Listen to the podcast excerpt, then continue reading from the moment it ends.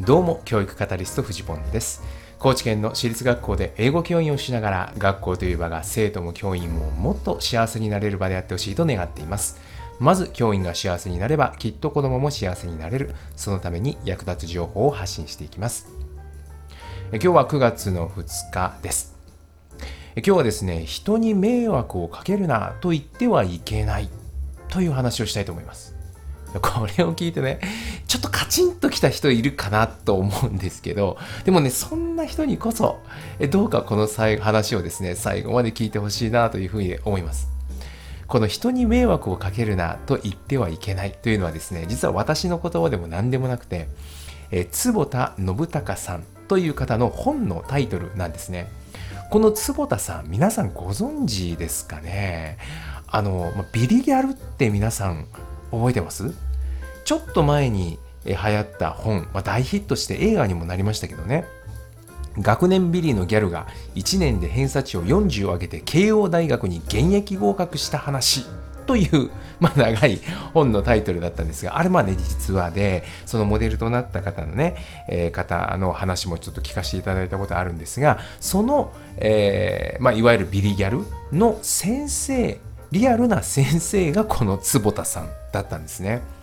でこの、えー、坪田さんはですね、まあ、心理学を駆使した学習法で、まあ、坪田塾というのを経営していらっしゃって、まあ、その塾長なんですね。で、まあ、今までにですね、もう本当に1300人を超えるような子どもたちと向き合ってきて、その子たちの成績を上げてきたという、そういう経歴の持ち主なんですね。で、この坪田さんの言葉として人に迷惑をかけるなと言ってはいけないというのがねドーンとこう本のタイトルとしてあったんですけどこれやっぱ衝撃的でしたね最初見た時にね。というのもねやっぱり私学校で教員をやっていますが人に迷惑をかけるなってもうすごい子供に言ってきた言葉だなっていうふうに思うんですよ。もうなんかこう言っとけば間違いないぐらいの感じ。もう説教の時のもう殺し文句ですよね。なんかね、妙な納得感が出るんですよ。そうやって言っとくと。いや、もちろんそうですよ。人に迷惑をかけちゃいけないっていうふうに思ってたからそう言ってたわけで、な人に迷惑をかけちゃダメやろだからこれはしたらいかんねえぞみたいな風で、まあなんていうのか、教員がですね、子供に話す時には、実に座りが良い言葉、であってですね私もたくさん子供たちに使ってきた言葉だったわけなんですよ なので、これがですね、人に迷惑をかけるなと言ってはいけないっていうふうにこうあるっていうのは、もうドキッとしたというか、もうぐさーっときたというか、もう本当にまさにそんな感じだったわけですね。で、これはなんで言っちゃダメなのかっていうことなんですけど、ここがやっぱりすごく納得感があって、まずですね、誰にも迷惑をかけず、誰の手も借りずに生きてる人なんていないですよねっていう話なんですよ。いや、そらそうだよなって改めて考えたら思いますよね。私も、まあ、朝から晩まで誰かに迷惑をかけて、誰かのですね、手を、時間を借りて生きているわけですよ。もう本当に朝起きてですね、妻が毎朝お弁当を作ってくれてるんですけど眠い目をこすりながら妻がですね早起きしてで、えー、私のために、えー、お弁当を作ってくれてるわけじゃないですか。それってもう迷惑以外の何者でもないですよね。時間も手間もかけさせている。ね、だからもう誰にも迷惑をかけずに生きていくことなんてまあ無理なわけですよ。もう本当にいっぱいもう迷惑かけっぱなしみたいなわけですよね。だからこそまあそこはですねありがとうっていうふうに感謝して受け取って別の形でその恩を次へ送ればいいんだっていうことなんですね。まあだから先ほどのお弁当の話で言えば、まあ朝お弁当を作ってくれるのはありがとう。ね、その代わり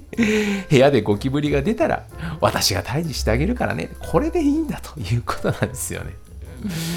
まあだから迷惑はお互い様なんだと。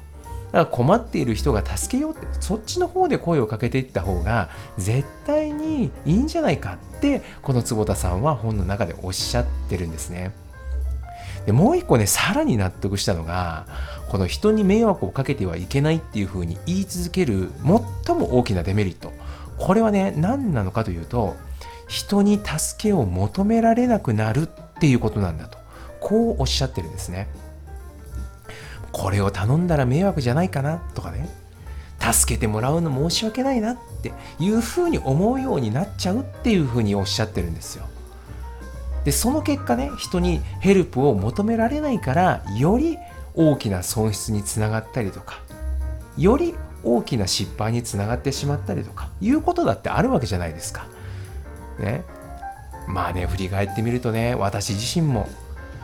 誰かに助けを求めることヘルプを求めるっていうことは苦手です今でもこれ苦手ですねなんか自分でやろうとしてしまうしそれこそねもう思うんですよ生徒にね、人に迷惑をかけるな、かけるなってね、言い続けてきたわけですね。今でも言ってるかもしれない。で、その言葉がね、やっぱ呪縛のように自分自身を縛ってるのかもしれないなって思うんですよ。